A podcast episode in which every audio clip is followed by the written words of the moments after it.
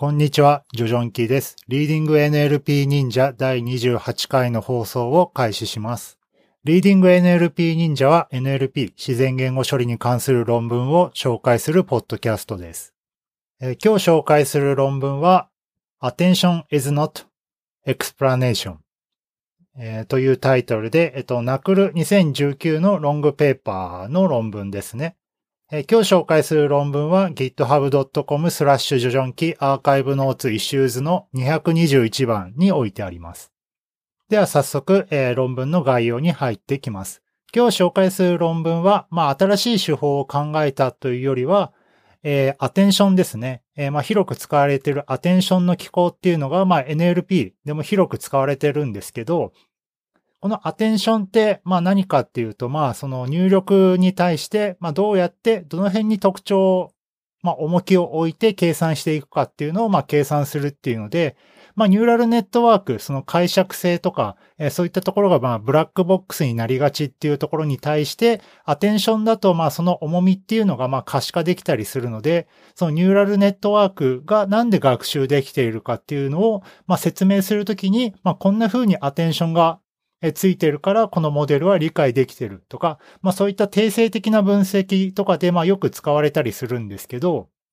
えー、この論文は attention is not explanation と言っているぐらいなので、その attention っていうのとその答えがまあちゃんと出てくるっていうのは、えちゃんと相関、関係があるのかっていうのをまあ調べたっていう論文になっています。で、この論文では、まあ、えっと、非常に簡単なモデルで、まあ、いくつかの NLP タスクを実際に解いてみて、えー、実際に、まあみんなが思っているほど、そのアテンションっていうのは、そのモデルがなんで正解できたかっていったところに対して、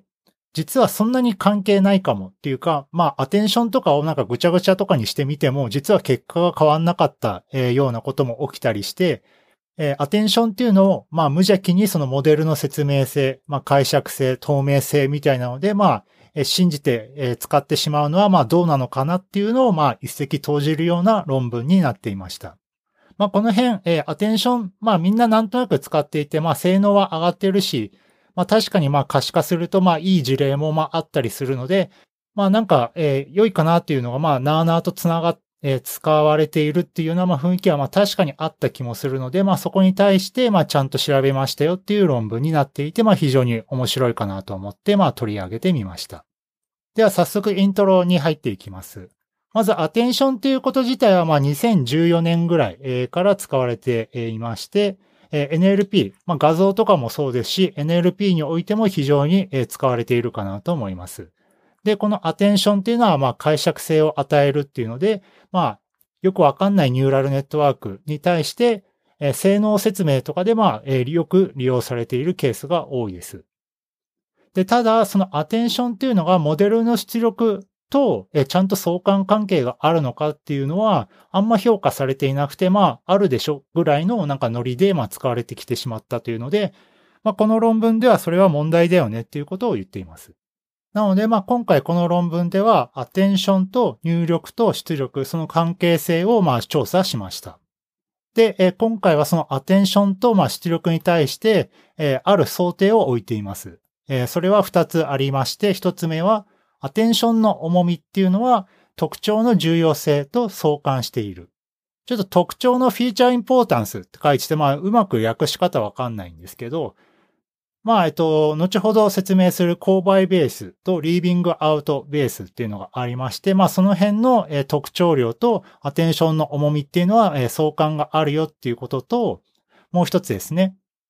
もしアテンションっていうのを、まあ、恣意的にですね、まあ、事実に即する、え、反するようなアテンションを勝手につけちゃった場合は、それっていうのは、まあ、予測結果は変わって、まあ、え、うまく答えられなくなるはずであるっていう、まあ、想定があると。で、えー、実は、えー、その実験をしてみると、そのアテンションとその特徴の重要性、モデルにおいてま重要と思われているその特徴重要性みたいなところの相関関係っていうのはまあなんか非常に弱いものであるっていうのと、まあもう一つわかりやすいのは、アテンションっていうのをこうぐちゃぐちゃっと変えてしまったとしても、予測結果っていうのは、えと変わらないっていうケースが非常に多かったっていうので、実はアテンション思ったほどなんかうまく働いていない可能性がある。まあ、そのアテンションの、えー、が、まあ、うまくいってなかったとしても、なんか、えー、正解できているっていうケースが、まあ、あったよっていうのを報告しています。例えば論文の、フィギュア1、で、映画レビューに対してポジティブ、ネガティブの、まあ、分類をするっていうものがありまして、まあ、それに対して、まあ、アテンションをかけてあげると、え、例えばレビューの中に、えっ、と、まあ、オリジナルのアテンションだと、waste of time の waste に、えー、アテンションの重みが強くかかっていると。で、waste っていうのは、まあ、ネガティブワードっていうのは、まあ、イメージできるので、まあ、この waste に重みがあるから、このレビューはネガティブクラスだっていうのがわかるっていうふうに、まあ、説明できると。で、まあ、これがまあ、一般的な使われ方なんですけど、もしこれを、えー、アテンション違うものに変えてしまったっていうのが、まあ、右側に書いてあって、アドバーサリアルアルファ、まあ、アルファ重みですね。ということで、えー、waste じゃなくて全然違う単語、was、えー、myself に、えー、重みをかけているんですけど、実はこれでも、えー、ネガティブクラスっていうのは正しく分類できてしまいました。なので、まあ、そのアテンションがうまくいったから、えー、正解できたってまあみんな言うんだけど、実はアテンションうまくいかなくても正解しているっていうような事例があって、まあこれは何なのかみたいなのを、えー、今回の論文では実験して調べています。で、リサーチクエスチョンとコントリビューションっていうのを最初に定義していて、クエスチョン2つあって、その特徴重要性の尺度。今回は購買ベースと、リーブワンアウトの手法2つそれぞれと、まあ、アテンションに対して、相関っていうのがあるのかっていうこと。2つ目は、アテンションの重みを変えてしまったことによって、出力は変わってしまうのかっていうところですね。で、それに対する答えとして、一番最初、その相関関係に対しては、その相関関係は弱くて、さらに一貫していない。で、さらに2番に関してはもっと驚きで、アテンションの重みを変えてしまったとしても、異なる出力はしないっていうケースがまあ非常に多かったです。で、これらの実験に対しては後ほど説明していきます。ではまず、最初前提と想定っていう章がありまして、まあどういった実験をしたかっていうと、まあ、NLP タスク今回いくつか持ってきたんですけど、まあ基本的に分類問題ですね。えー、NLI とか QA とか、あとなんかポジネガ判定とかの、まあ非常にシンプルな NLP タスクを選んでます。で、アテンションって言われると、まあ翻訳とかのなんか seek to sick みたいなのが、えー、よく使われるような印象があるんですけど、今回はそれは対象外です。一応論文でもなんか軽いコメントがあって、その6 to 6では、えー、アテンションに対する効能っていうのはなんかあんま言及されないからまあスキップしましたみたいなことは書いていました。まあそんなこともないかなと思いつつ、まあえっ、と今回はえっ、とシーケンス to シーケンスはまあ入れていません。で、えー、モデルへの入力データっていうのは、まあ、長さ t の系列データで、まあ、単語埋め込みをした後に、まあ、エンコードしてあげます。で、エンコードとしては今回 ByLSTM、CNN、まあ、あと、アベレージっていう、まあ、その単語埋め込みをただ平均化する方法とかも、やっていて、まあ、そこで、まあ、アテンションを計算してあげるっていうのを、やっています。で、アテンションの計算としては、まあ、2014年、えー、バナダナウ。あと、なんかよく見る名前なんですけど、発音が未だにわかんないですけど、えっと、まあ、アフィン変換風のことをして、まあ、アテンションを求める、まあ、一般的な方法と、えっと、スケールドドットプロダクト、あの、トランスフォーマーとかでも使われている、まあ、アテンションとかを、まあ、試していて、まあ、基本的にはなんかあんま関わ、えー、その違いはなかったので、まあ、一般的なアテンションをかけたっていう想定で、まあ、え聞いてください。で、まあ、エンコードした後は、えー、その隠れ次元に対して、えー、まあ、アテンションの重みを、えー、加味して、で、さらにアフィン変換して答えを予測するっていう、え、入力になります。なので、まあ、ニューラルネットワークとしては、まあ、非常に最小限のアテンションのネットワークを作って、え分類問題を解いたっていう感じですね。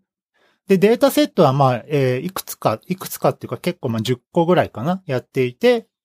えー、なんか日分類、感情分析とか、えー、なんか病気の判定とか、まあ、あと他 QA とか NLI とか、えー、をいろいろやっています。まあ、基本的にはなんか、えー、ラベルを、えー、予測する、まあ、2クラス、3クラス分類のも、えー、タスクが多いです。では実験について、えー、説明していきます。実験は基本的に2つありまして、まず、えー、最初の章では、特徴重要性ってまあ何回も言ってましたけど、えー、購買ベースの特徴重要性と、えー、学習したアテンション。および、リーブワンアウト尺度と学習したアテンションの間、それぞれの相関を調べました。それぞれについては後ほど説明していきます。で、二つ目の実験については、えっ、と、 attention ですね。これをオリジナルの attention を使うんじゃなくて、ちょっと恣意的にですね、その attention を、ちょっといやらしくというか、まあ、変えてあげると。で、そうした時に出力がどう変わっていくのかっていうのを見ていく実験になります。で、今回の実験ではですね、その、その評価尺度として total variation distanceと、えー、 Jensen-Shannon divergence っていうのを使っています。え total variation distance っていうのは、まあ何かっていうと、まあ予測結果ですね。まあ今回だと、まあラベルの分類、えー、予測になりますけど、まあその差の、えー、絶対値の合計ですね。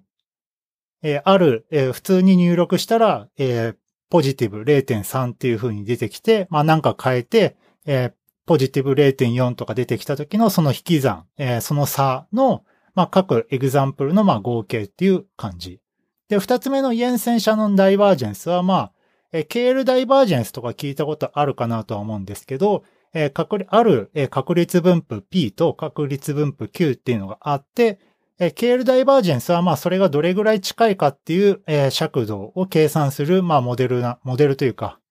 計算方法なんですけど、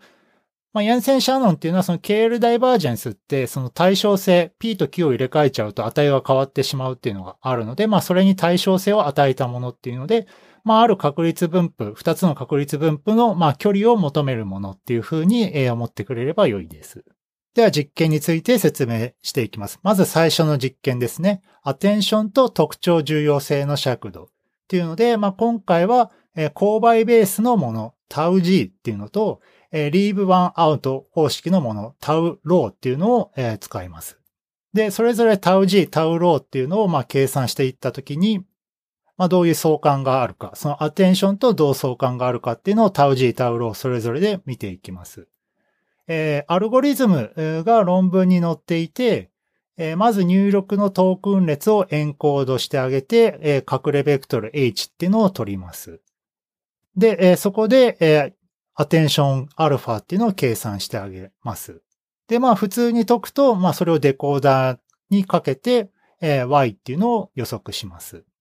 で、まず一つ目の τg っていうのは勾配ベースっていうところで、その y っていうのを、各トークンの x でまあ微分したもの、gt っていうのを求めて、その g、gt と、えー、重み、アテンションのアルファの、えー、ケンドールの重位相関係数を求めるっていうものです。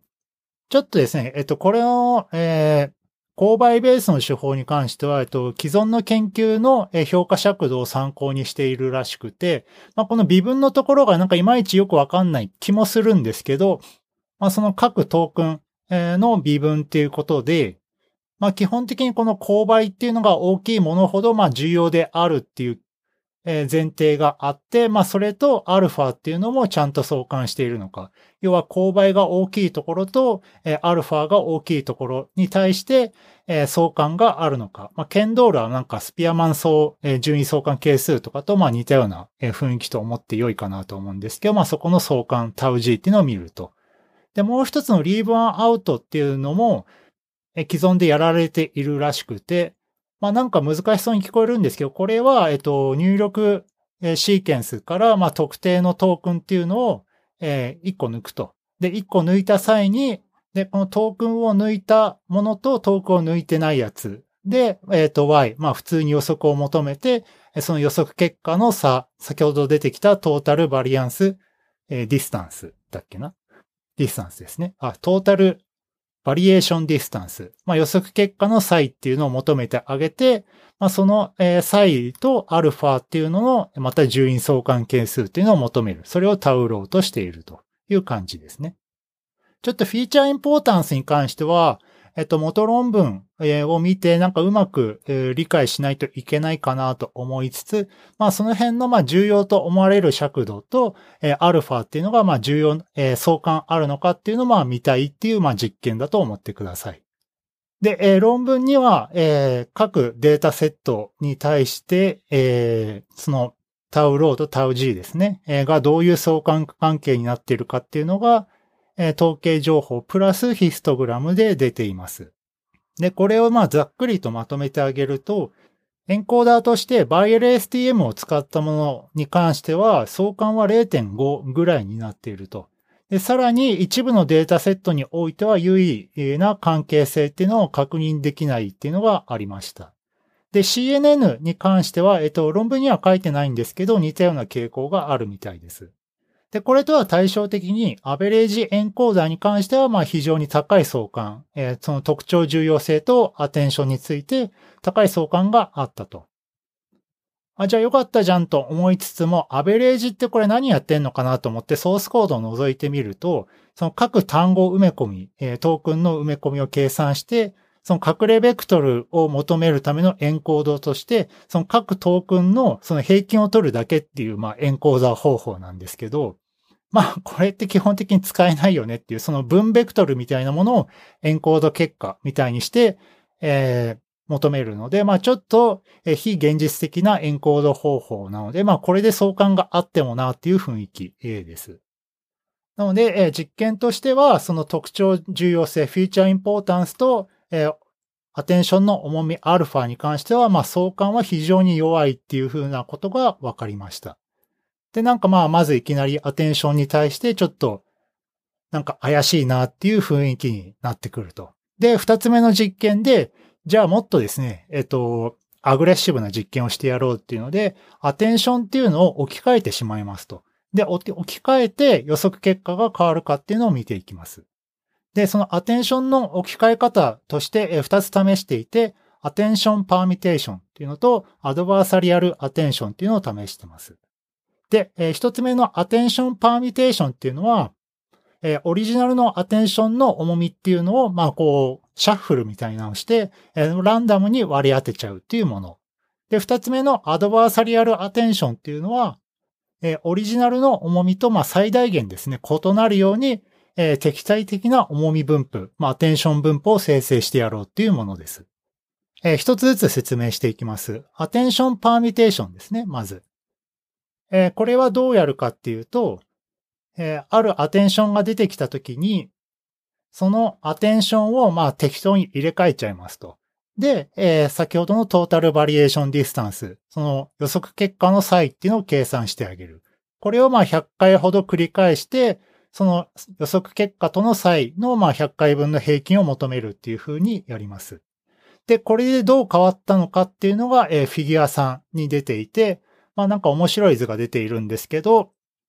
えー、予測結果の差っていうのが、えー、横軸。で、縦軸が、えー、アテンションの、えー、最大値ですね。で、えー、結果を見てみると、アテンションの重み、最大値が大きい場合においても、え、入れ替えをしても結果の差異っていうのは非常に小さいっていうのが、まあ、大多数のタスクで発見できます。アテンションの最大値が大きいっていうのは何かっていうと、まあ、そのアテンション機構がこの単語は非常に重要だっていうのが、まあ、はっきり分かっているケースなので、そのアテンションを使うときの常識として、まあ、重みが大きいっていうことは、まあ、そのクラスっていうのは非常に分類しやすいモデルっていうふうに、まあ、説明をしたりするんですけど、まあ、そのような事例においても、それを入れ替えちゃっても実は、えー、差は、えー、そんなにない。その予測結果っていうのはあんまり変わらなかったっていうのがわかるっていう、まあ非常に驚きの結果が出ていると。で、ただ一部のタスクにおいては、えー、一部のクラス、ポジティブクラスだけとかの差異がまあ非常に大きいっていう結果があるんですけど、えー、これに関しては、えー、そのデータセット固有のなんか非常に重要なトークン、そのラベルに非常に特徴的なトークンっていうのがあって、まあそれに対して十分な注意っていうのが当たんなかったからなんじゃないかなっていうのが書いてあって、まあこれはちょっとややなんか無理があるかなと思いつつも、まあそういった事例は非常に限定的であったっていうことが書いてあります。なのでまあアテンションをこうぐしゃっとこう入れ替えても、え、なんかそんなに予測結果変わんなかったなっていうのがこの実験。で、二つ目はもっとアグレッシブに言ってですね、アドバーサリアルアテンションっていうのをやってあげると。で、これはどうやったかっていうと、まあなんかやり方が面白くて、え予測結果の際っていうのは、あるイプシロンよりも小さい値に維持するっていう、まあ、目的関数はあります。で、えこの予測結果っていうのがあんまり変わらないようにしつつ、ただ、その各アテンションですね。各トークンに対するアテンションは、そのオリジナルのアテンションと、まあ、なるべく違う値を、え作ってあげるっていうのをやっています。要はできるだけその入力の、えー、そのオリジナルのアテンションと、まあ、違うアテンションっていうのを生成してやろうっていう話ですね。で、えこれをやってみると、え実は、その予測結果は変わらないえようにしつつ、そのアドバーサリアルなアテンションをやったとしても、え実は、えー、驚きがあって、ちょっとなんか説明が難しいですけど、えー、そのアテンションのその敵対的アテンション具合っていうのはどうやって計算したかっていうと、まあ先ほども出てきたイエンセン・シャノンのダイバージェンス。そのオリジナルのアテンションの分布と敵対的アテンション分布のその分布の違いですね。そのイエンセン JS ダイバージェンスが非常に大きい値、まあ、0.6とか5ぐらいまで行くぐらいのアテンションっていうのを作りつつも、その出力結果っていうのは同じにできました。要はその入力のアテンション分布と、まあ、結構ですね、その確率分布的に遠い確率分布のアテンションをやったとしても、結果は変わらない、維持できたっていうのが、この実験の結果として、まあ見えます。なので、これは結構驚きで、そのアテンションがですね、もう、すごいもう、めっちゃ矛盾するっていうのを、まあ人工的に作ったわけですけど、まあそういった状況下においても、その予測結果の維持、要は、正しい正解を求めることができているっていうのが、この実験の結果からわかります。はい。えー、ということで、今回ですね、ディスカッションコンクルージョンズ。まあ最後に、まとめますけど、まず一番最初、まあ、実験二つしていて、特徴重要性、フィーチャーインポータンスっていうところと、まあ、アテンションの重みっていうのを、相関っていうのを計算しました。で、この特徴重要性との相関っていうのは非常に低いんだっていうことは、分かっちゃいました。で、さらに、アテンションっていうのを意図的に変えることによって、その結果っていうのは異なる。結果は異なるっていうのは、その予測が間違えちゃうだろうっていう、まあ、まあ、過程があるわけですけど、まあ、その過程っていうのは実は裏切られてしまって、え、アテンションっていうのを大幅に変えたとしても、実は予測結果の際っていうのは、え、非常に小さかったっていうのはこの実験で分かってしまいました。なので、この論文、えー、自体は別にアテンションを否定しているわけではなくて、そのアテンション機構で、まあ確かにこれまでのタスクっていうのは非常に性能が向上しているっていうのは、まあまず間違いないことなんですけど、そのモデルの解釈性の説明の時とかにですね、まあアテンションを使って、このモデルはこんなにアテンションがうまくいっているから、まあ性能が出ているっていう風に、まあ使われがちなんですけど、まあその説明性を果たせるぐらいのそのアテンションっていうのは実はそんなに意味がないのかも、みたいなことが、この実験から実は分かってしまいました。で、この論文のまあリミテーションとしては、まあ、今回やったモデルっていうのはまあ非常にシンプルなモデルに加えて、まあ RNN 系の、まあ、えー、RNN じゃないな、シシーケンスとシーケンスの翻訳とかですね、そういったものに対しては、えー、やっていないので、まあ今メインで使われているもう少し、えー、複雑なタスクにおいて、えー、どういった結果が出るのかな。とか、まあ、バートとかですね、えー、最近のまあ流行りのモデルにおいても、まあ、アテンション機構。まあ、あれはセルフアテンションですけど、えー、そういったものに対しても本当に意味がないのかなっていうのが、まあ、非常に気になるねっていうところで、まあ、それに対しても、まあ、みんなで研究していこうみたいな感じで、まあ、最後を締めくくっていました。はい、コメントです。ということで、まあ、今回結構面白い論文だったかなっていうので、まあ、そのアテンションっていうのを、まあ、違うものに置き換えたとしても、その結果の際っていうのは非常に少なかったっていうのがあります。なので、まあ、アテンションのその性能向上に対する、まあ、重要性っていうのは、まあ、あるとは、事実としてはあるとは思うんですけど、それに対する、まあ、説明性。このニューラルネットはこんな風にアテンションが出てるから、えモデルがちゃんと解釈できてるんだっていう風に、実は言ってしまうと、えー、本当にそうなのっていうのが、えー、この論文によってちょっと明るみに出てしまったかなという風な、えことが分かりました。